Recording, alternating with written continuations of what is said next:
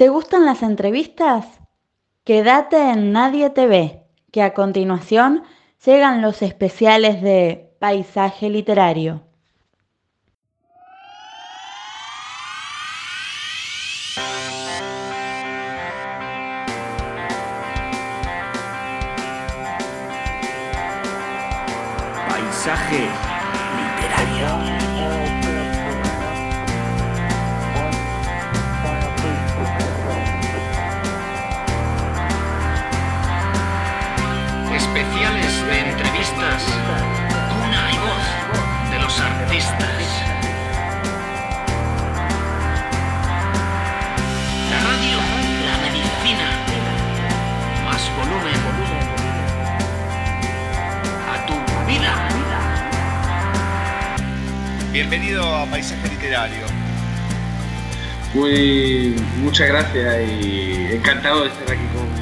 Contigo y con todos vosotros. Y gracias por la oportunidad, claro. por favor, por favor.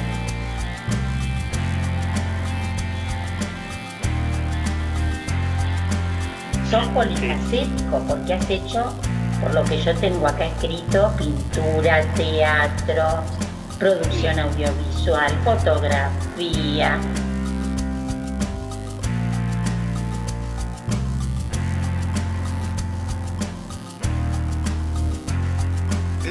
relato, no sé si estará en el libro o no, pero ¿cuál fue eso que te impulsó? Bueno, abro el libro, mi primer relato, el tuyo, ¿no? Claro está. ¿Cuál fue y por qué?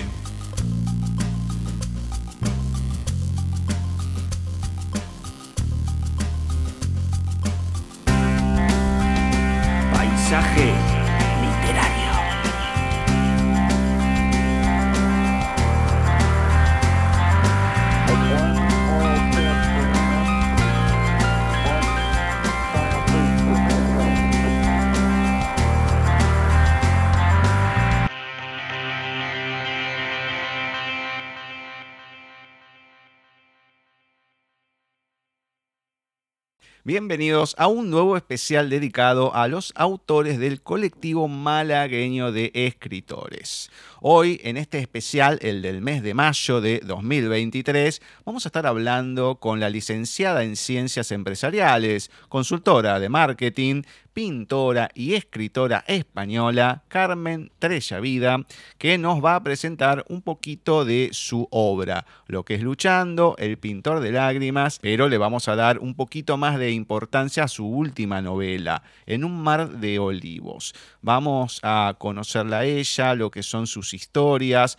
Les aclaro que no he podido leer la novela, ni, ni la última, ni las anteriores, así que vamos a ir a la vieja usanza de ir conociendo no solamente a Carmen, sino preguntando para ver cómo son sus historias, a ver si nos lee algún fragmento, cómo son los protagonistas, etcétera, etcétera, etcétera. Así que haremos un trabajo de investigación diferente a lo que venimos haciendo, pero no es la primera vez. Así que vamos a darle la bienvenida y a charlar un ratito con ella.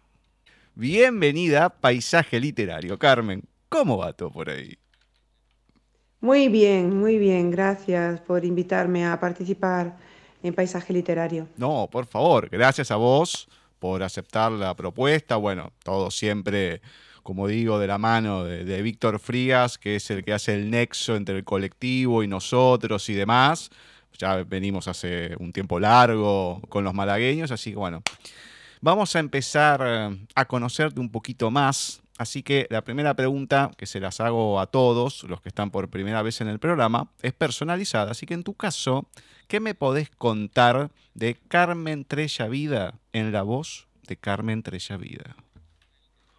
Sobre mí, bueno, pues eh, soy una persona inquieta, con muchísimas eh, motivaciones artísticas, que soy licenciada en ciencias empresariales y me dediqué durante muchos años al tema de la consultoría de marketing y dirección de marketing y desde hace unos 10 años pues le decidí dar un giro a mi vida y me dediqué a lo que me apasionaba y, quería hacer, que era dedicarme a los temas artísticos, en concreto a la pintura y a la escritura. Bueno, precisamente, ¿cómo es que llega a tu vida el arte en general? Sea la literatura, la escritura, que es otro proceso, porque uno puede leer, pero no escribir, y también cuándo es que llega esa pasión por la pintura. Bueno, ambas cosas son desde, desde niña.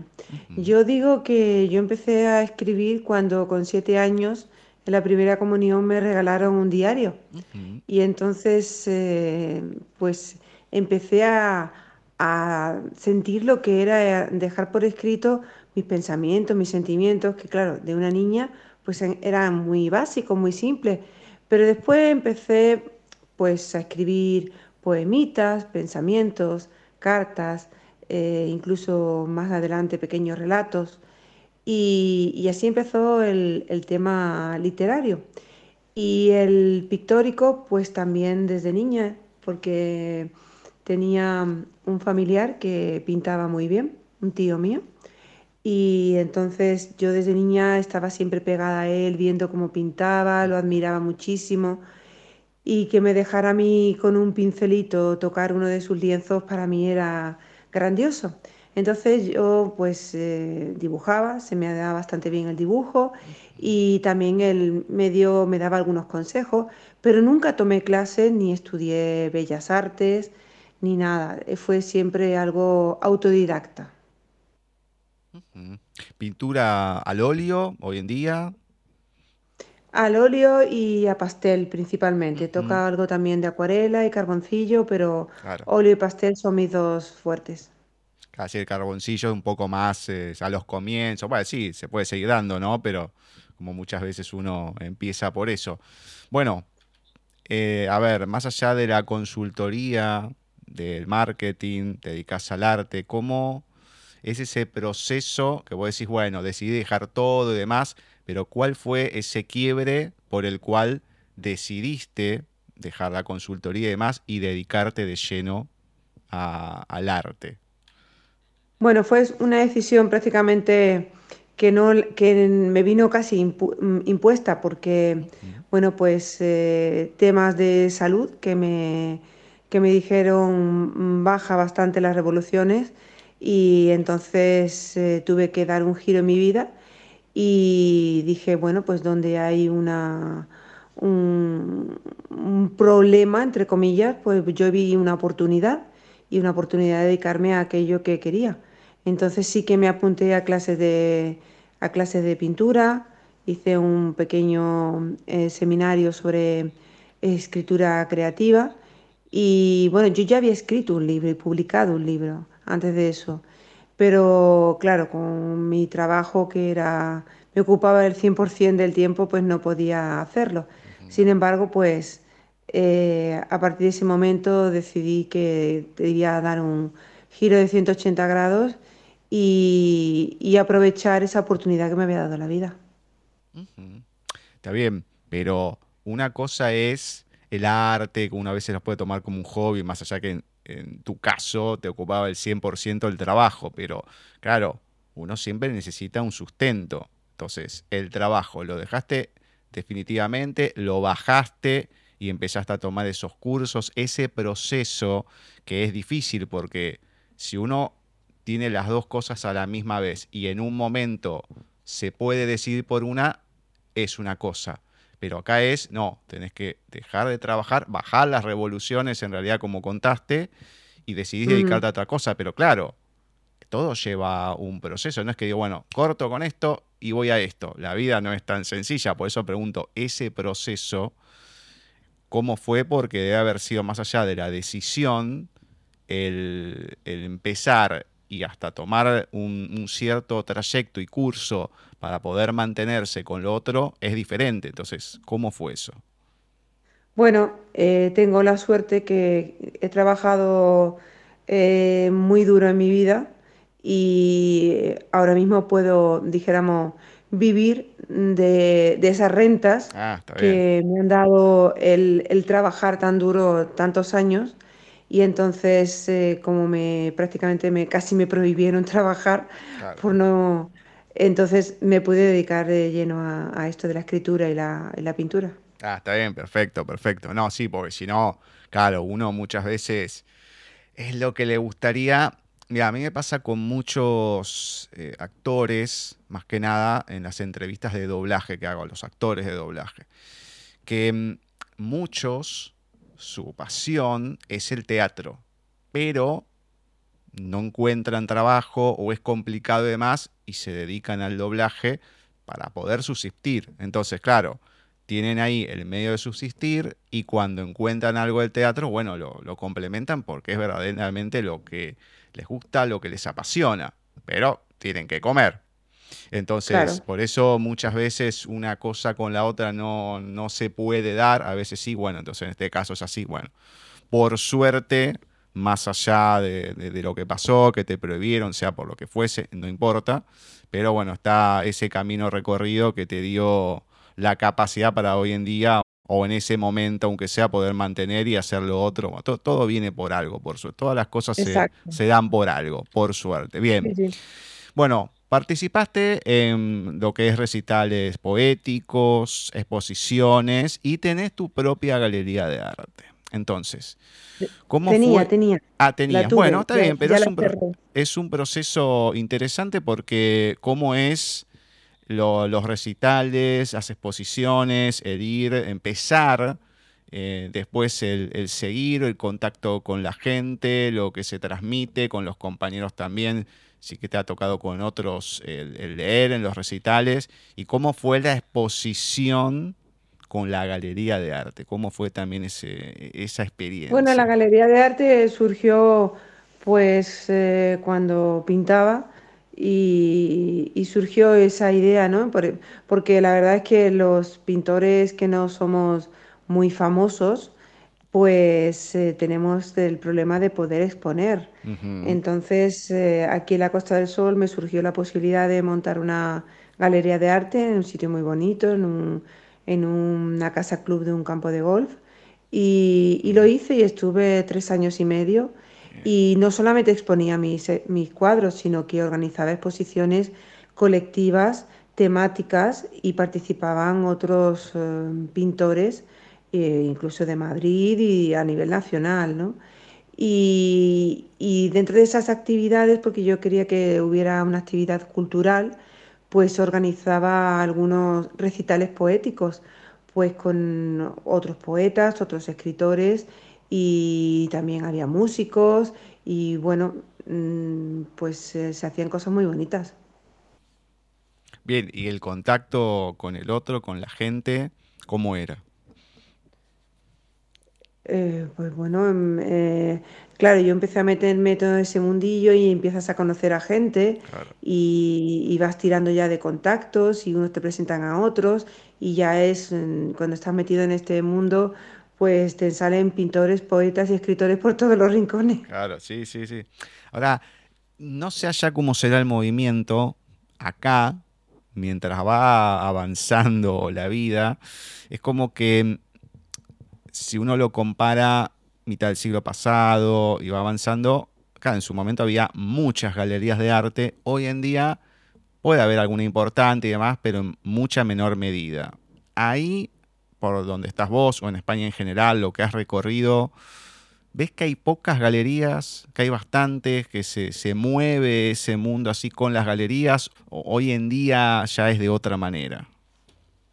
Bueno, eh, es muy complicado porque vender arte, vender la pintura, eh, aquí por lo menos en España hay poca conciencia a nivel general de, de, lo que es el valor de, un cuadro o, de algo artístico. Entonces hay galerías con mucho renombre, que es así, van subsistiendo, pero las galerías pequeñas pues se van cerrando, lamentablemente se van cerrando y porque, porque apenas si se puede subsistir, ¿no?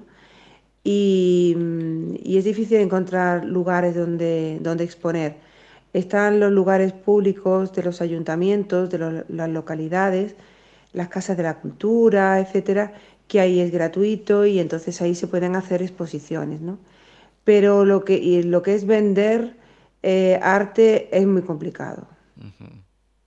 Sí, no, no, por eso te decía, em, a ver, mi tía falleció en el 2015, ella había estudiado Bellas Artes porque en su momento no sabía qué hacer y demás, bueno, se metió ahí pensando que era fácil y demás, y bueno, después le gustó y todo, ¿no? Tenía acá su atelier, hay un montón de cuadros, claro, le ha costado, si bien ha vendido a lo largo de su vida, pero le costó muchísimo el venderlos y demás y lo que iba viendo a través de ella era eso, que iban pasando las décadas, las costumbres iban cambiando y eh, eso se iba perdiendo, el, tema de, las pinturas, el comprarlas, antes en todas las casas había, después con el avance se volvió más minimalista, o a lo mejor las fotos, todo lo digital tiene otro alcance, entonces... Eh, es como que uno va viendo ese cambio, aunque haya sido paulatativo, no importa. A lo largo de la vida uno iba viendo eso.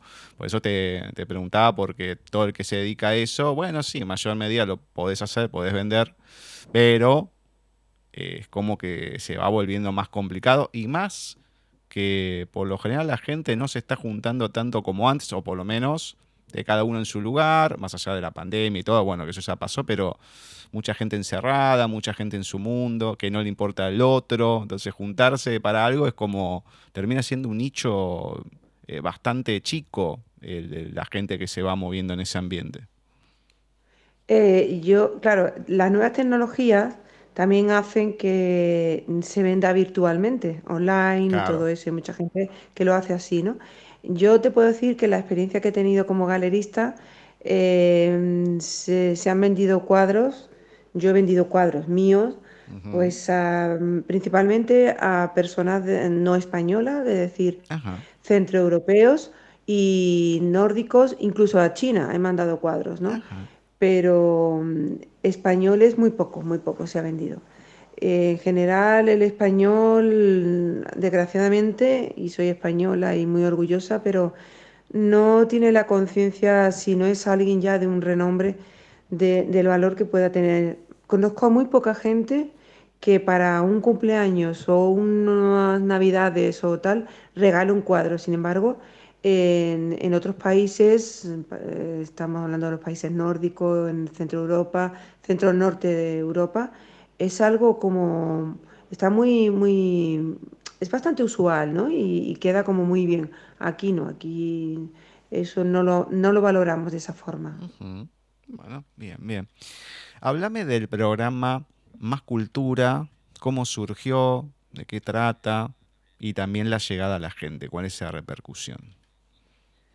Mira, el programa Más Cultura surgió porque, bueno, alguien me, me me dijo hay que ver que, no se le da difusión y eso lo veía yo en la galería y en los eventos que organizaba ¿no? y en los que participaba también, que no se le daba difusión a, las actividades culturales. Estoy hablando, yo vivo en el sur de España, en, Málaga, y, y, esta zona de aquí pues no se le daba promoción a todo lo cultural y artístico. Y entonces pues eh, fue algo totalmente altruista porque lo, hice con mi pareja, que él me grababa, editaba y yo presentaba, me iba a, actividades culturales o a eh, eventos o simplemente una exposición o un recital o una presentación de algo o me iba al centro de Málaga y hablaba sobre el Museo Picasso, sobre la, la Alcazaba de Málaga o lo que fuera, ¿no? Y así estuvimos grabando semanalmente, semanalmente durante un año programas. Eh, tuvo muchísima difusión en, redes sociales. Había un canal de televisión en abierto que sí que lo, emitía, durante un año lo estuve emitiendo y después el canal, pues eh, por circunstancias, eh, dejó de emitir ese programa, pero nosotros seguimos haciendo algunos programas de ello. Bueno, la gente dónde puede ver eso, entonces. Más Cultura en, Facebook. En Facebook, más, Cultura, perfecto. O sea, directamente en Facebook, ni en YouTube, ni en otra plataforma, solamente en Facebook. Eh, creo que había algún, algún, subimos algunos vídeos a YouTube, pero si miran en Facebook, ponen Más Cultura, eh, lo pueden ver. Bueno, genial, genial. Bueno, vamos a entrar a los libros y quiero que me contés cómo surgió en primera instancia El pintor de lágrimas, que es del 2016, y qué se va a encontrar la gente en él. Vamos a ir repasando un poco los dos primeros libros, por lo menos para contarme, y después nos abocamos más el, eh, en un mar de olivos. Pero bueno, vamos, empezamos primero con este, que es el primero, El pintor de No es el segundo, el pintor de lágrimas es el segundo. Ajá. Yo ya había, yo ya había mm, publicado en el en 2003 Luchando, Claro, sí, luchando. Sí. mm, la verdad que fue más que nada una vivencia personal que yo me puse a escribir porque para mí fue como una especie de terapia y alguien me sugirió que podía ser un libro, lo envié a una editorial y decidieron publicarlo, ¿no? Eh, entonces, el pintor de lágrimas sí ya fue eh, después de hacer ese curso que te he dicho de pintura creativa, eh, oh, perdón, de escritura creativa.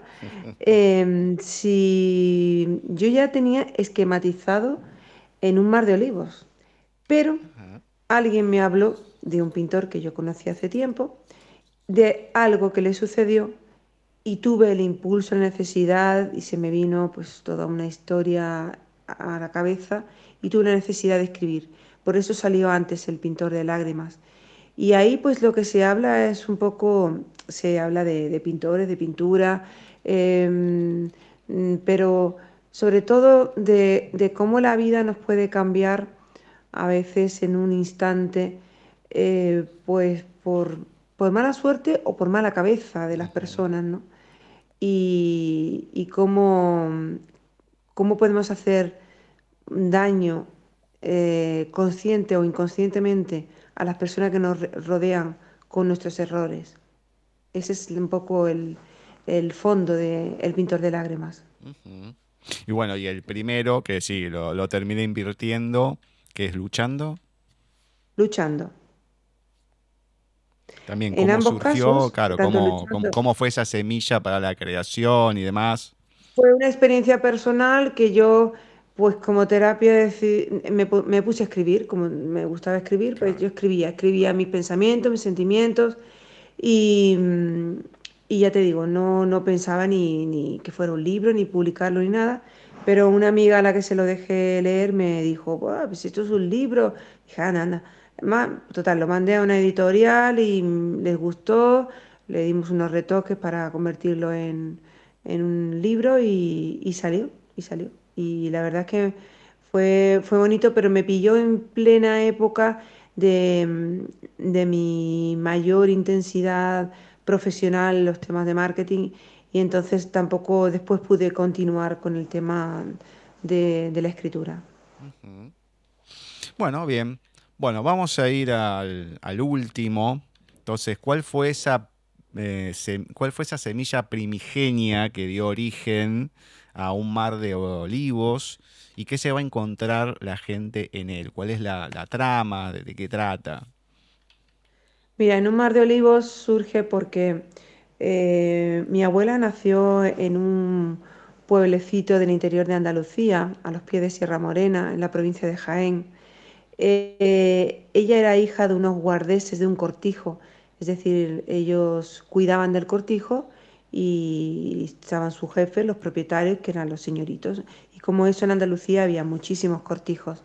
Entonces, eh, eh, cuando yo era niña, ella me contaba historias mm, que le pasaban, anécdotas y, cosas, ¿no? Y, y ella no tuvo la oportunidad de aprender a leer y escribir, apenas si sabía escribir su nombre para firmar, porque, mm, porque en aquella época, eh, estamos hablando de 1919, el principio del siglo XX, las mujeres mm, en el mundo rural no iban al colegio, eh, salvo que fueran de una posición pues de la clase alta, dijéramos, y los podían, las enviaban a colegios de monjas.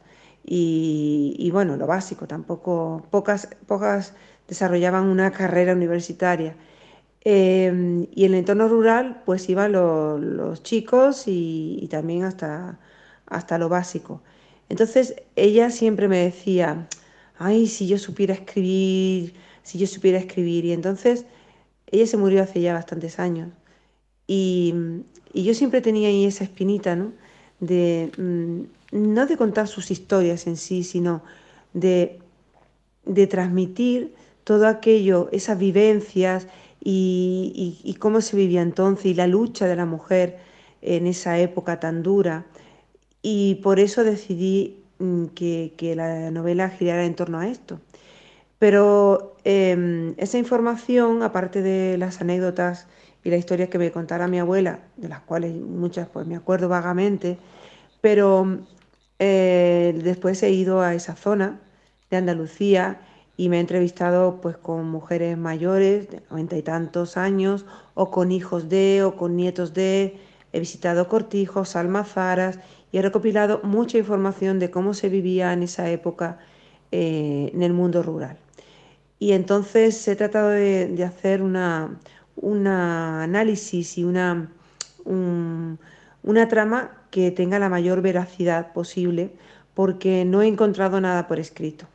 Eh, imagínate, en esa época eh, nadie se dedicaba a escribir sobre su vida, sino a sobrevivir buenamente como podía en, el campo, en los trabajos mm, rurales, ¿no? Y, esa es una de las partes importantes del libro. Pero después hay otra parte en la que la protagonista, que se llama Candela, se traslada a Málaga por, algo que sucede, eh, la novela, y se, y se traslada a Málaga justo cuando es la Guerra Civil Española, en 1937. Y convive con el final de la guerra y con, y con la posguerra. Entonces se encuentra una ciudad, pues, como estaban muchas, destrozada, con hambre, con huérfanos, con viudas, con pobreza, y, tiene que ir saliendo adelante. Y con su, su ingenio, su, su, mm, su entereza y su, mm, su lucha, al igual que muchísimas otras mujeres, ella es una destacada en este, en este, em, en este personaje, pero como ella fueron muchas, sacaron adelante a sus, a sus familias, ¿no? Eh, pues sin tener estudios ni preparación, y siempre con la mirada puesta en que sus descendientes tuvieran aquello que ellos no tuvieron. Entonces yo digo que yo soy nieta, hija, y descendiente de estas mujeres que, que lucharon muchísimo en su vida y que para mí son las mayores y mejores feministas que ha habido, porque cada día trataban de dar un pasito adelante en sus derechos, en sus eh, capacidades, hasta lo que podían, porque aquí en España, con el franquismo, eh, hasta para abrir una cuenta bancaria eh, necesitaban la firma de, del marido, ¿no? Entonces, mm, esas mujeres estaban muy limitadas y aún así muchas se pusieron en el mundo por montera y salieron adelante y lucharon. Y esas tramas eh, son las que se narran en un mar de olivos y son las que, bueno, van dando giros eh, de, sorpresas, de misterios, de, cosas que han pasado en el pasado y que la, aparece la nieta en una trama secundaria, va buscando el pasado de su abuela y va descubriendo cosas y se van entrelazando una trama con otra. Ahora, Candela sería como la abuela y después está la, protagonista del presente o es al revés? Sí, Candela sería como la abuela, que nació en 1919, y la protagonista actual eh, está en se sitúa la novela en 1989, es la nieta, parece la nieta, ya que es una jovencita, y sucede algo eh, que le hace eh, comenzar a investigar en el pasado de su abuela y va descubriendo cosas que, bueno, que eran todo un misterio. Está bien, para ponerle el nombre, está bien, Candela y la protagonista de la actualidad eh, o, del 89 que nació. Sí, la, tiene nombre... se llama Sandra. Sandra. ah, está bien, está bien. Claro, no, porque si, bueno, hay, hay novelas que no, no, se conoce el nombre de los protagonistas y demás, entonces por eso, bueno, a lo mejor tenía, no tenía, bueno, genial. Candela y Sandra, por lo menos para saber diferenciar. ¿Sabes que hace poquito eh, hice una entrevista con Pilar Murillo, también ahí de España, con Tejiendo Historias. Ella lo editó por Ediciones Russer, que, es de un amigo, lo conocemos ya hace bastante acá en el programa. Y mm, contaba también la historia desde, bueno, un poco más atrás, desde el final del siglo XIX, como con los abuelos, bisabuelos, bueno, todo un entramado entre una ficción histórica, vamos a decir, o costumbrista, como le dicen, pero bueno, había parte mm. también de las historias de, la madre, un poco de la abuela, etcétera, etcétera. Y hablaba un poco todo eso, porque uno dice, bueno, tanto la guerra civil, tanto la guerra civil. El tema es que, claro, uno desde afuera lo ve de una manera, pero de tantos años que vengo entrevistando a compatriotas tuyos, uno entiende que ha atravesado varias vidas porque ¿cuánto duró? Como 40, 50 años, desde que empezó Franco hasta que murió. Por eso, entre 40 y 50 años. Mm, eh, bueno, entró en el poder en el 40, cuando acabó la guerra, y en el 70 y 75 murió. Claro. Eh, y tuvimos la, el primer, la constitución en el 78. Claro. Sí, pero ¿sabes qué hay con lo que veo también? A lo mejor más desde la parte cultural, de la música. Me, ha tocado también algunos músicos más grandes eh, entrevistar, como a Louis Livingston.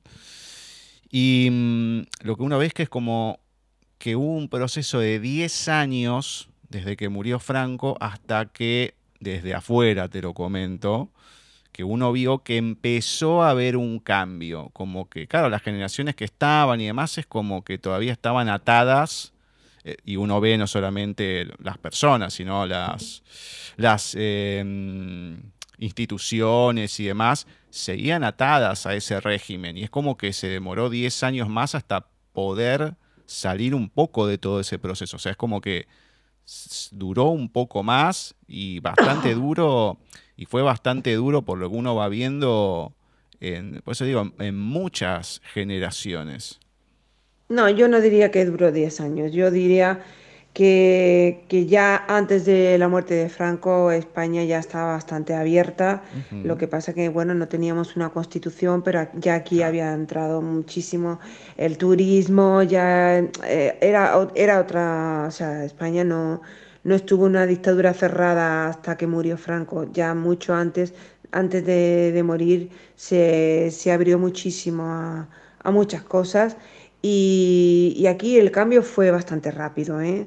Eh, a lo mejor algunas personas, o lo que, pero aquí el cambio fue bastante rápido, se entró en una democracia, se entró de una forma bastante tranquila y, yo me, me acuerdo de ir a, cuando era una niña de ir a votar la Constitución con mis padres y, y bueno, eh, fue todo muy, el proceso fue tranquilo. ¿eh?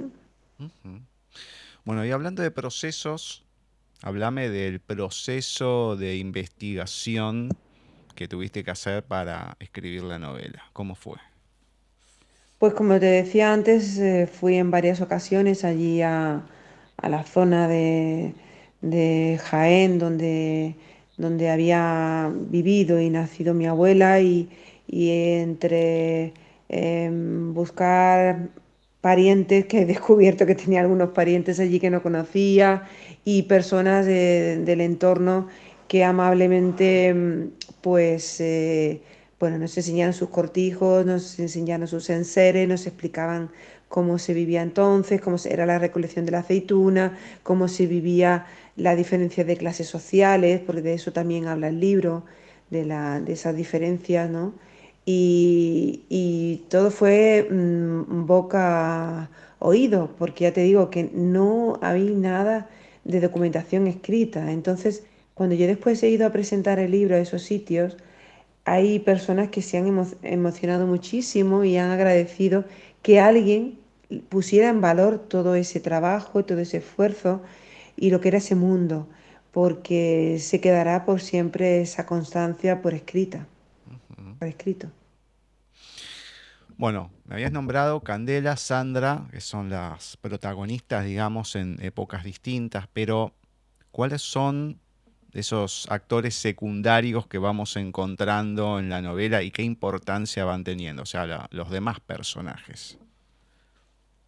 Bueno, ahí está la familia de, Candela, evidentemente, la familia, eh, sus padres, sus hermanos, eh, y después está la familia de los señores, eh, y, después ya pues em, crea su propia familia de alguna forma y todos esos hijos y esas eh, esos amores acertados o frustrados que tiene o esas relaciones em, que va teniendo más las personas que le van ayudando por el camino. Es decir, hay muchos personajes secundarios en esta, en esta novela. Bueno, genial. En el libro, como los anteriores, hay imágenes y demás que no solamente representan a tus cuadros, sino a otras. Contame sobre, o sea, los tres y haciendo más hincapié en este último, sobre las imágenes que nos vamos a encontrar y por qué. Bueno, la, te lo iba a decir antes, la, las portadas de los dos primeros libros, de Luchando y de y de El pintor de lágrimas, son dos cuadros que yo pinté. El de Luchando era porque la editorial me enviaba portadas y ninguna me cuadraba, ¿no? Y un día en casa de mi madre, pues eh, vi un cuadro que yo había hecho de jovencita. Y, y, cuando lo vi dije, ah, pero si esta es la portada, esta es, eh, simboliza lo que hay dentro, ¿no? Así que esa fue la portada. Y la del pintor de lágrimas, pues a medida que iba escribiéndolo, me iba imaginando el cuadro y lo iba pintando. Y después en, el, en este, en, el mar, en un mar de olivos, pues pinté un cuadro mm, que después no me, no me gustó para la portada, pero lo he metido dentro como una lámina y fui además haciendo a carboncillo mientras me entretenía, mientras pensaba, porque hay momentos en los que hay que pensar más que escribir, pues de las mismas imágenes que yo tenía en la cabeza o en fotografías, fui haciendo a carboncillo en mm, detalles, pues no sé, del campo, de, los pueblos o de, utensilios, o mm, luego de aquí de Málaga también algunos, porque se habla de Málaga y de, de algunos rincones, pues eh, hacía bocetos, bueno, sí, como una especie de bocetos, ¿no? No pensaba incluirlos, pero al final dije, bueno, ¿por qué no? La editorial me dijo, claro, claro, inclúyelo. Y se incluyeron. La portada de En un mar de olivos, eh, pues fue buceando también en, en archivos de fotografías antiguas. Encontré una fotografía que me pareció ideal. Era una fotografía en blanco y negro en la cual hay unas mujeres en un campo de olivo agachadas recogiendo del suelo con unos capachos, con unos cestos de, esparto. Eh, y en, esa, en ese grupito hay una niña. Y entonces me pareció perfecta porque además mi abuela, bueno, mi abuela y todas las niñas de la época, ¿no? Se iban al campo. Cuando era la recogida de la aceituna, se iban a ayudar porque las mujeres y las niñas eran las que. Los hombres variaban los olivos y las mujeres eran las que iban mm, separando las hojas de las aceitunas y echándolas a los capazos. Entonces eh, me pareció ideal esa, esa, fotografía. Se le hizo un tratamiento así como si fuera una, un dibujo hecho a carboncillo también y, la verdad es que llama mucho la atención. Cuando voy a las presentaciones y tengo mi roll-up con, la portada del libro, se para muchísima gente porque son personas que eh, así, así, había una, una presentación, eh, una señora se le caía las lágrimas y señalaba y yo le decía, ¿qué te pasa? Dice, yo era esa niña, yo, yo, yo, yo recogía como ella, yo lo hacía. Y entonces mm, hay muchas personas que ven eso y, se sienten identificados, porque la verdad es que mm, al fin y al cabo, no todos, pero muchísimos provenimos de, familias del entorno rural. Entonces, si no la recogida de aceituna, también era de la almendra, ¿no? O, de, o de la vid o de lo que fuera, pero se sienten identificadas. Así que esa es la portada de No Mar de Olivos. ¿Qué, cosas que uno mm, a veces, eh, bueno, con la portada luchando que comentabas y también, como que hay una inconformidad aunque uno no sepa el por qué y eso que te hablaba antes, ¿no? De todo viene por, para algo y esa cuestión de decir, bueno, ¿por qué no es esto? Hasta que, bueno, llega lo que tiene que llegar. Qué cosa maravillosa a veces que se da de esa manera y poder encontrar, porque uno, acá no es que decir, no, esta foto yo la tenía, la recordaba. No, fue buscar y encontrar una que a la gente le va transmitiendo ya desde la imagen del inicio de la portada, todo eso, todo un mundo. Sí, sí, la verdad es que sí. Es que antes, eh, ya te digo, las pues las niñas también y los niños. Ah, mira, aquí la recogida de la aceituna se hace en los meses más fríos. Se hace desde primeros de diciembre hasta antes era hasta principios de marzo, ahora se llega hasta febrero. Y aquí en, en España es invierno. Eh, en el interior de, la península el, clima continental es más duro y en la zona de Jaén pues eh, pueden estar a 0 grados, menos 5 grados, más 2 grados, nevar, llover y son los meses más duros y es cuando hay que recoger la aceituna. Entonces eh, se iban mm, familias enteras se iban con las pocas pertenencias que tenían, con sus cacerolas, con sus colchones o con lo que buenamente tuvieran, pues a lo mejor vivían en un pueblo y tenían que irse a otro cortijo a no sé cuántos kilómetros, o a lo mejor se estaban en medio de la sierra y tenían que irse a otro. Y se iban a, pequeñas casas de aperos que se llaman de aperos aquí, apero significa de labranza, que el propietario tenía Mm, para alojar a estas personas. Y entonces a lo mejor se reunían en una casa pues varias familias, ¿no? Y se iban distribuyendo las habitaciones que había, pues según el número de personas de, cada familia. Y, todo eso se describe con bastante detalle, cómo era la convivencia en, esa, en esas fechas, ¿no? Y cómo, mm, a pesar de ser duro, también tenían sus momentos de felicidad, pues porque era más, se socializaban más, eh, surgían romances entre los jóvenes em, y, porque era una alegría, porque ahí se ganaba el, dinero casi para todo el año, ¿no? esas jornadas que se hacían de la recogida de la aceituna. Entonces había una cara, era doble cara de la moneda el, tema este. Y luego cuando terminaba la cosecha, pues a veces eh, los, era costumbre en la zona que los los señores eh, o los encargados eh, le daban los ingredientes pues, para hacer una comida, que suele ser una paella de arroz o, algo así. Y era curioso, a los, a los hombres les daban una, una botella de vino y a las mujeres media de vino dulce. Y era como el regalo, aparte de su sueldo, evidentemente, como el regalo. Y hacían una fiesta y, y todo era felicidad, ¿no? De que habían podido trabajar y tal, y se llevaban, ya te digo, los niños pequeños los colgaban en capazos en los árboles, lo iban pasando de un árbol a otro, porque tenían que trabajar, allí no había...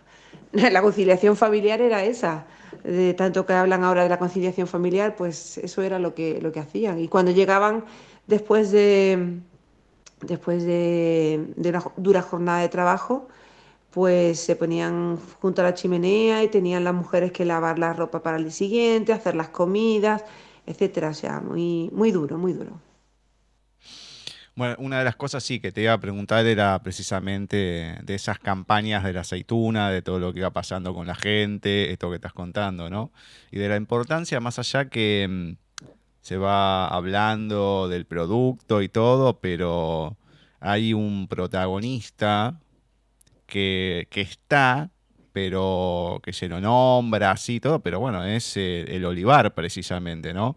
Es el, protagonista, digamos ahí silencioso entre todas las historias que se van contando, la importancia que tiene no solamente o lo que puede tener en la historia, en las vidas de las personas y también en lo que es, eh, me imagino, hasta la actualidad en Málaga en sí.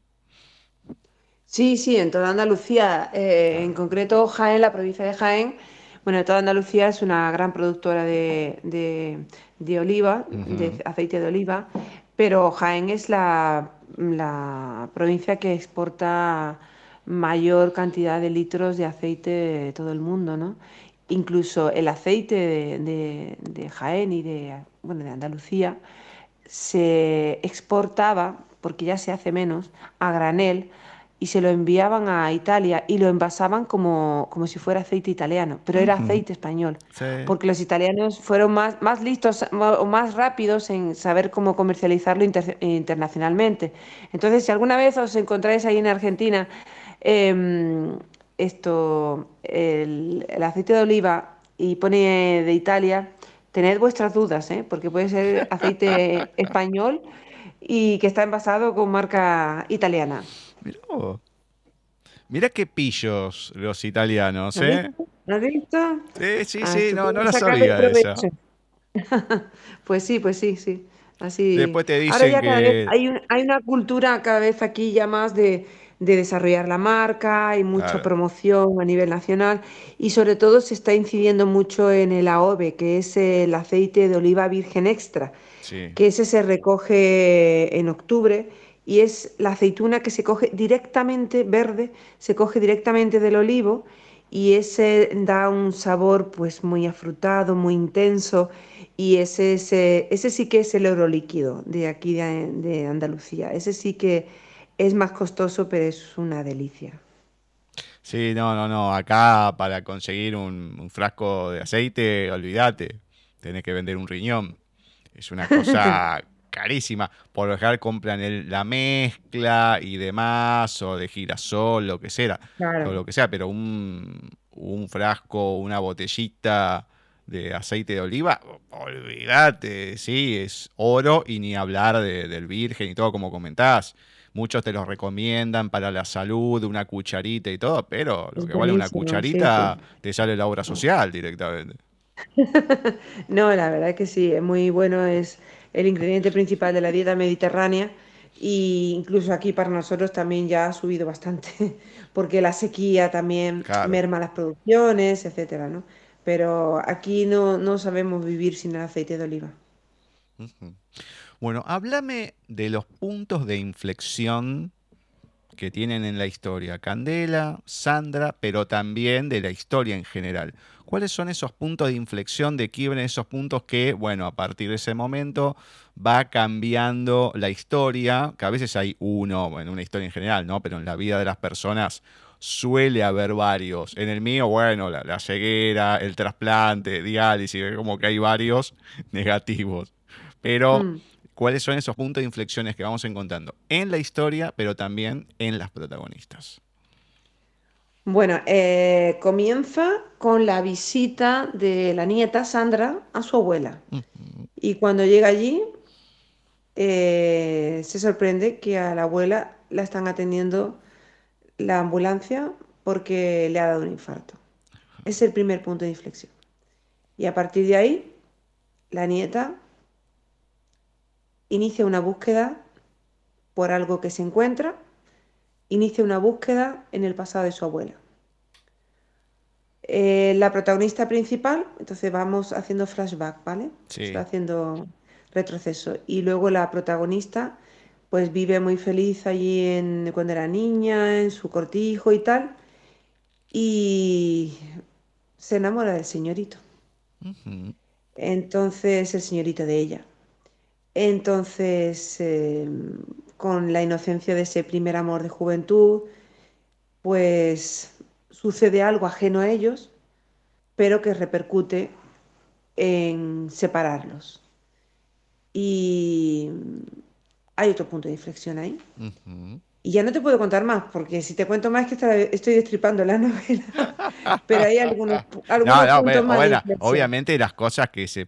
A ver, esto como no pude leer la novela, bueno, me interesa saber, por eso los puntos de inflexión son puntos claves, pero no que develen, no, esto y, y no, bueno, sí, obviamente no que, se devele la historia de lo que se va leyendo, no, obviamente de lo que se pueda contar, del transcurrir de cada personaje, viste, uy, no, justo encontró el trabajo y tiene que ir y empieza un proceso nuevo, bueno, cosas que son de la historia que se puedan contar, lógicamente. Claro, claro. Pues eso, ella se tiene que marchar de allí y, y termina rodando por varios sitios hasta que llega a Málaga. Y en Málaga, ya te digo, se encuentra la guerra civil y ahí, ahí también sucede una serie de cosas que, que van haciéndole giro, que se le van presentando en la vida y tiene que ir pues saltándolas. Ahora, un poco cuando ibas contando, bueno, que se iban movilizando de los pueblos eh, hacia distintos lugares, con los olivares, con este trabajo en particular, ¿no? Bueno, después con el tema de los almendros, etcétera, etcétera, etcétera. Acá un poco en lo que es Argentina, no digo en toda la Argentina, pues bueno, el sur es un poco más complicado, pero entre centro, norte, hay muchas, eh, muchos sectores de cultivo y están todo lo que son los trabajadores golondrinas, sí, que van, van, van, hasta que en algún momento, bueno, llegan a su lugar de origen, pero van peregrinando por toda la Argentina por el tema de las cosechas y demás. Esto es como que se puede asemejar, pero no es lo mismo, porque van para una temporada, vuelven, pero después me imagino que esos trabajadores irían hacia otro tipo de cosechas y demás para poder seguir más allá que con esta campaña a lo mejor tiraban para todo el año. Claro, claro, y estaba el cereal, los cereales que también, que también se daba mucho por allí, luego hay zonas de, del tema de los viñedos, que también tiene otra época, que la recolección es en verano, y mm, iban haciendo eso, pues el algodón también, hay muchísimo algodón que se sembraba, y entonces iban, pues eso, de campaña en campaña. Sí. No, yo me iba, imaginando, digo, lo que debe haber sido. Mm, que hoy puede haber otra tecnología y demás. Bueno, eso se, debe seguir haciendo más o menos igual, aunque con otras variantes. Pero el tema de con el frío intenso, porque acá podés tener frío en las zonas que te digo. No, no suele haber nieve. Ya cuando llegas al sur, sí son lugares que, suele nevar, bueno, etcétera, etcétera. Pero mm, eso es una cosa, pero ya cuando implica nieve, bueno, ya es como que tenés eh, muchos factores eh, en contra, porque por más que te abrigues y todo, o sea, transpirás por el exceso del trabajo, el movimiento y demás, todas las complicaciones más allá de lo que ibas contando, de, la historia, después de las reuniones, cómo festejaban y demás, pero también el tema de lo que debe haber sido las enfermedades en sí, más allá de la época de la guerra civil y todo lo que vino después, del hambre, la pobreza, pero también en esos ambientes de trabajo la cantidad de enfermedades que debe haber habido, enfermedades leves y más graves, por todo y también con la edad de trabajar con el frío y demás, todo lo que debe haber conllevado cada persona por ese tipo de trabajo. Por supuesto, mi abuela estaba hecha por lo de los huesos. Claro. Entre, entre los trabajos, por los trabajos duros que, que habían hecho. Y hay otras personas que yo he conocido de, de, edades ya avanzadas en el campo que igual dice, qué duro y tengo hecho polvo a la espalda o tal. Y, sin embargo hay otras personas pues que le ha sentado muy bien y se han endurecido y han, han aguantado muchos años fuertes, ¿sabes? O sea que también un poco, pero sí que era duro, era duro en aquello, en aquella época. Eh, no es como ahora que, que, tenemos todo. Por eso, en cierto modo, yo, yo cuando he, hablado y me han invitado a, de hecho tuve en la provincia de Úbeda eh, un encuentro, me invitaron a un encuentro intergeneracional en el cual había personas mayores y gente joven y, se hacían mesas de, trabajo y se hablaban de distintos temas y cada uno exponía, claro, todos se, asombraban, sobre todo los jóvenes, ¿no? Y mi libro fue un poco el hilo conductor de ese, encuentro, ¿no?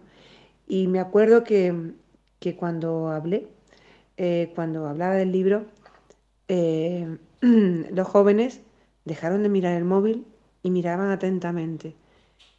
Y eso es algo importante, porque es, que, es que no tienen ni idea, no tienen ni idea de lo que, de lo que era la vida entonces.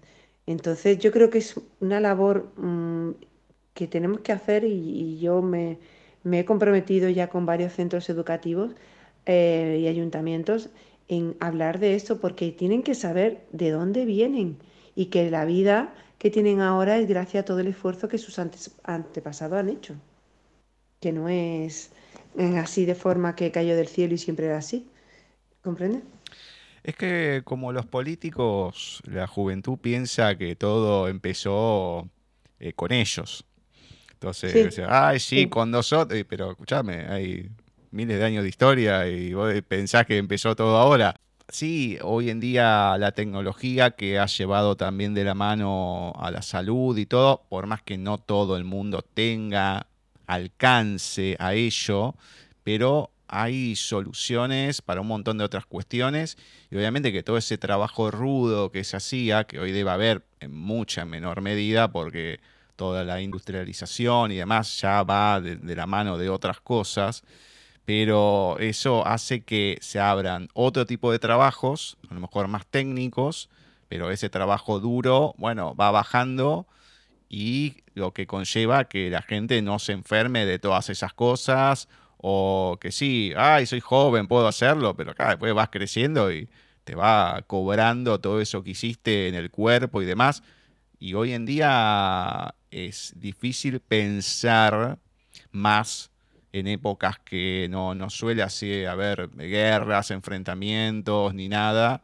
No hay cuestiones de trabajo físico. Hace... Mm, ¿Cuándo fue? El año pasado o fines del anteaño, ya no me acuerdo entrevistando a un bueno, actor integral de, Chile, me decía, bueno, del traspaso de lo que fue la generación de hierro, de toda esta gente que estás comentando, como de Candela y demás, que han tenido que trabajar duro, o a lo mejor el hombre que le pegaba no podés a la, a la mujer, que no pasaba absolutamente nada porque era moneda corriente, que seguía adelante con todo, como estaban todos, todos endurecidos por todo lo que tenían que pasar.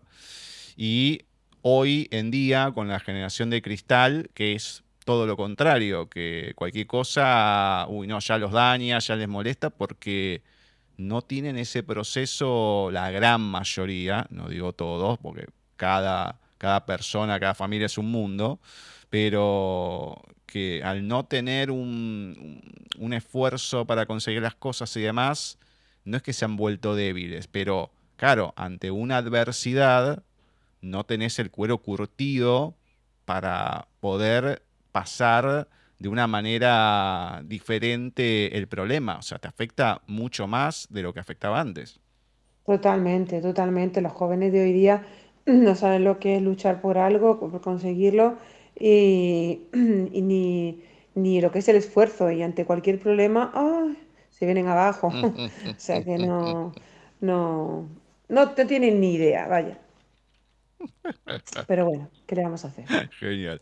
Bueno, ¿qué nos vas a regalar en tu voz de En un mar de olivos? ¿Algún fragmento que nos quieras compartir de la novela?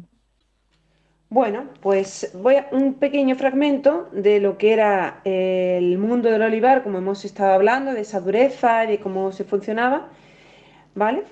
Para empezar. Entonces, eh, dice, las cuadrillas de mujeres y niños se encargaban de las aceitunas que caían sobre los mantones extendidos en el suelo. El capataz asignaba las tareas de cada uno.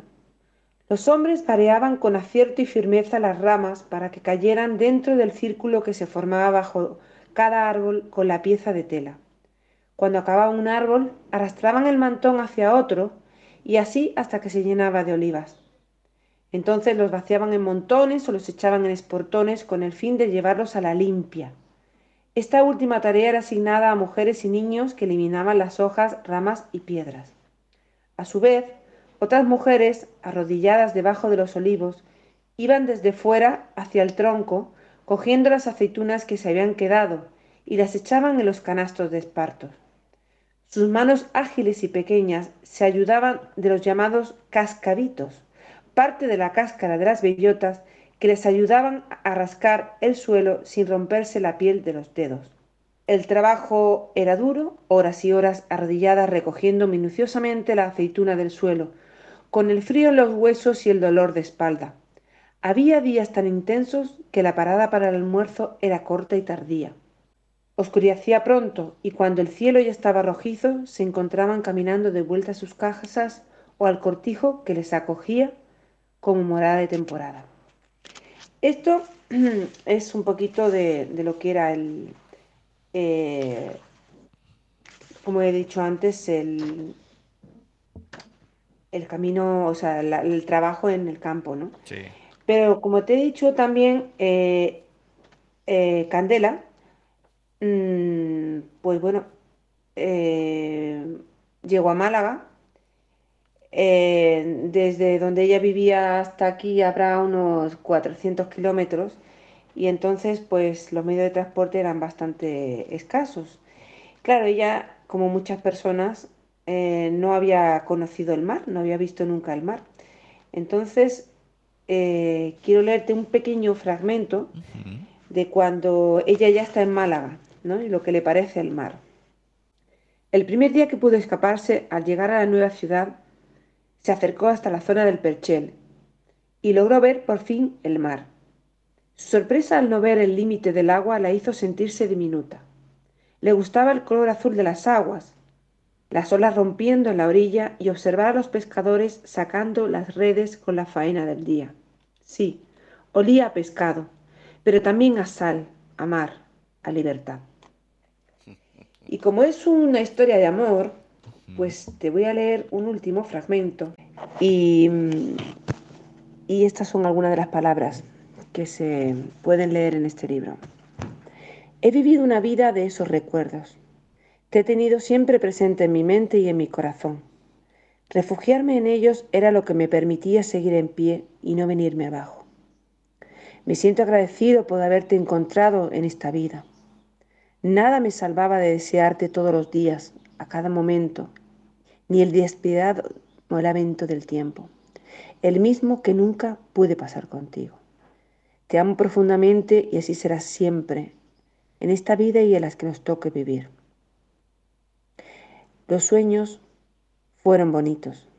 Mereció la pena tener esos sueños. Mm, muy bien, muy bien. Bueno, lindo porque mm, encima con la parte anterior que ibas leyendo, si bien uno entiende el tema de los olivos, queda como de otra magnitud o queda como de otra manera o interpretación lo de un mar de olivos en un mar de olivos. Es como que uno puede complementar ahí, más allá que se entiende y todo, ¿no? Pero hoy en día, no sé si sabrás, si averiguaste, ese proceso que en esa época era tan duro y demás, ¿cómo es? El de, estar recogiendo los olivos, las aceitunas en realidad y todo. O sea, imagino que ha cambiado algo. Muchísimo, muchísimo. Ahora hay unas máquinas, se llaman los, los paraguas, que es como un paraguas que se abre, que rodea el árbol, lo mueve, caen las aceitunas y caen todas directamente ya a la máquina del tractor. O sea, se ahorra un montón de trabajo manual. Em, pero hay otros lugares donde, bueno, eh, es que hay árboles, eh, hay olivos plantados en, lo alto de las montañas y allí no pueden ir las máquinas. Y todavía se sigue haciendo de forma manual. Sí. y encima en las montañas, todo lo que debe ser. No, no. Sí, sí, sí, no te puedes imaginar. O sea, eh, es, es que a Jaén la quieren denominar, quieren conseguir la denominación como, no sé si es marca o como patrimonio inmaterial o material de la humanidad o algo así, de en llamarla un mar, de, mar de olivos, porque, porque es que tú mm, vas, vas por las carreteras de Jaén y todo es un manto de olivos, o sea, mm, se puede, mm, dicen que puede una ardilla ir cruzando de una punta a otra de Andalucía, de árbol en árbol, por la cantidad de, olivos que hay. Oh. Uno, yo no me lo puedo imaginar, te, soy sincero, porque uno puede haber visto algunas cosas en su vida, pero que sea así, ah, lo que debe ser, pero mm, qué increíble que, Bueno, está bien, afortunadamente porque hay trabajo, pero tener que hacer todo eso en la montaña y demás. No, no, lo, lo duro que debe ser. Y además, en cierta manera, lo difícil que debe ser conseguir gente que haga eso. Porque. Bueno, realmente ahora eh, aquí el problema que hay es encontrar gente para el campo, que quiere Claro. trabajar en el campo. Y entonces ahora están viniendo inmigrantes de países del este, rumanos o de países de- del norte de África a trabajar, porque la gente joven de los pueblos, bueno, solo quieren irse a las ciudades Claro. y no quieren trabajar, porque es un, es un trabajo muy duro. No, no, no, por eso. Debe ser más caro. eh, el, el- bah, no sé si a lo mejor con la inmigración y todo, porque en todos los Sí, países pero pasa. esa inmigración va regulada, tienen sus casas, tienen sus contratos, sus No, no, seguros. no, sí, pero no, no digo que acá porque es costumbre negriar a la gente, ¿no? Uno lo ve en muchas situaciones que no está muy regulado, que digamos que se hace la vista para otro lado. Pero bueno, sí, qué sé yo. Eh, No, no, una, aquí, una aquí eso está muy controlado, aquí, Claro. aquí está muy controlado, todo eso está lo, eh, todo el mundo tiene su contrato y todo el mundo está, igual que la zona de Huelva, por ejemplo, Ajá. está la recogida de los frutos rojos, las fresas y eso, y vienen muchísimas mujeres de Marruecos o de Rumanía y todas vienen con contratos, con Claro. casas y con seguros. Bueno, genial.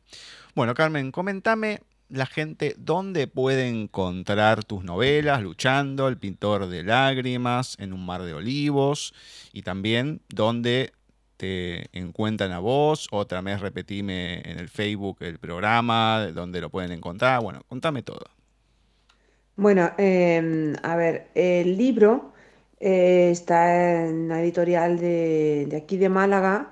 Se puede pedir em, online por cualquier, o sea, a, a la librería. Sí. Me la pueden pedir a mí, a la editorial, a cualquier librería. Buscan en un mar de olivos en, en internet y les saldrán lugares donde comprarlo. Hace poco que lleva una semana que está en Kindle, en Amazon, Sí, eh, para los ebook. Y, y en breves días, dos o tres como mucho, estará para poderlo pedir también por Amazon. Eh, entonces, porque hay muchas personas de, de- del otro lado del océano que quieren el libro y, y a lo mejor enviárselo desde aquí es más costoso. Pero lo, lo estoy subiendo a Amazon, estoy terminando el proceso y lo van a poder encontrar por Amazon. Y si no, y si quieren seguirme a mí con todas mis presentaciones, con todo, eh, que busquen en Facebook, Carmen Trella Vida, y me encontrarán y será un placer hablar con, con quien sea. He mandado ya muchos libros a muchos sitios, ¿eh? Bueno, bien, bien, me encanta, me encanta que se vaya moviendo, que la gente se siga interesando y se pueda ir leyendo. Me gusta, me gusta. Bueno, antes de darte la despedida, contame cuáles son los proyectos que tenés, qué está por venir o qué está en proceso de lo que se pueda contar. Bueno, ahora mismo aquí en, en esta fecha es el, ayer fue el Día del Libro, aquí en, en España, yo no sé si es a nivel internacional, pero Sí, aquí sí, en sí, sí, España lo eh. Día Internacional. Sí, internacional, ¿no? Vale, pues aquí se celebra mucho y entonces hay muchísimas ferias del libro y la verdad es que yo he tenido un fin de semana agotador. Eh, he tenido tres días de presentaciones, el fin de semana que viene también y la otra semana. Cuando terminen estos días, me tomaré alguno de descanso y, y- y a ver si puedo retomar lo que ya está empezado, que es la nueva novela, si Dios quiere que salga y, y que también va a tener muchos tintes no tan históricos tan atrás, vamos a irnos a los años 60 y, y va a tener también, va a estar inspirada en hechos reales también, porque a mí me gusta escribir de lo que me rodea, de lo que escucho, de lo que leo, de lo que conozco, eh, de la realidad cotidiana, del día a día, de las historias de las personas, de sus emociones, sus experiencias. Me gusta la realidad. Bueno, bien, me gusta, me gusta. Es un género ya desde hace un tiempo que, viene reflotándose, que a la gente le gusta mucho, viste que hay a veces etapas que, bueno, fue la ciencia ficción, una cosa, el terror, lo que sea, pero lo que es el realismo en cierta manera. Ya hace un tiempo que es un género que a la gente le interesa bastante. Es como que sí, querés despejarte, querés la mente que vaya para otros lados, tenés. Pero también está esto que uno ve que no es ciencia ficción, porque uno, ciencia ficción no son naves espaciales, reagrupa un montón de subgéneros, eh, como el terror y demás, ¿no? Pero mm, eh, hay bastante gente, y cada vez más, que quiere leer historias así, que las sienta propias de una o de otra manera, de sensaciones que sean creíbles, que sean palpables. Y eso, bueno, es eh, interesante y, agradecible también poder encontrarlo. Claro, hay lectores para todo y gustos para todo y escritores para todo, así que ahí la variedad está el gusto. bueno, Carmen, la verdad que un placer el conocerte, esperemos que, que bueno, siga todo este proceso, que te podamos tener nuevamente acá. Obviamente, bueno, me comentó, le, le digo a la gente que también va a salir el audiolibro por lo que me habías comentado. El audiolibro ya está en Amazon. Ah, el audiolibro ya está. Bueno. Eh, se mete en Amazon, en el ebook, en Kindle y ya está. Y, lo que va a salir en dos o tres días va a ser el libro, también lo pueden pedir desde cualquier punto del universo y, y, se lo manda a Amazon, que es muy apañado, y se lo manda. Me encanta, me encanta. Bueno, entonces, muchas, muchas gracias por la onda, por la paciencia, por la charla y bueno, a seguir adelante para volver eh, a tenerte acá y vamos, vamos por más. Así que un abrazote gigante. Muchísimas gracias a ti a tu programa y, y un abrazo para todos. Bueno, beso grande. Beso. Chao, chao. Así ha pasado por nuestros especiales dedicados al colectivo malagueño de escritores, Carmen Trella Vida, que nos estuvo presentando un poco de toda su obra, Luchando, El pintor de lágrimas y con un poquito más de profundidad en Un mar de olivos. Como les había comentado, el libro de En un mar de olivos no lo pude leer. Hay veces que pasa que por una cuestión o la otra no se puede conseguir el libro, pero por lo menos pudimos hablar con Carmen, que nos cuente, que nos lea algunos fragmentos y nos podamos enterar de qué trata. Espero que haya aprendido la llama, ahí un poco el interés por la novela y por lo que es Carmen, ¿no? Las anteriores también. Hay que dar una oportunidad. En nada, segundos, comenzamos con el programa oficial de Paisaje Literario, donde vamos a tener lecturas y una nueva entrevista.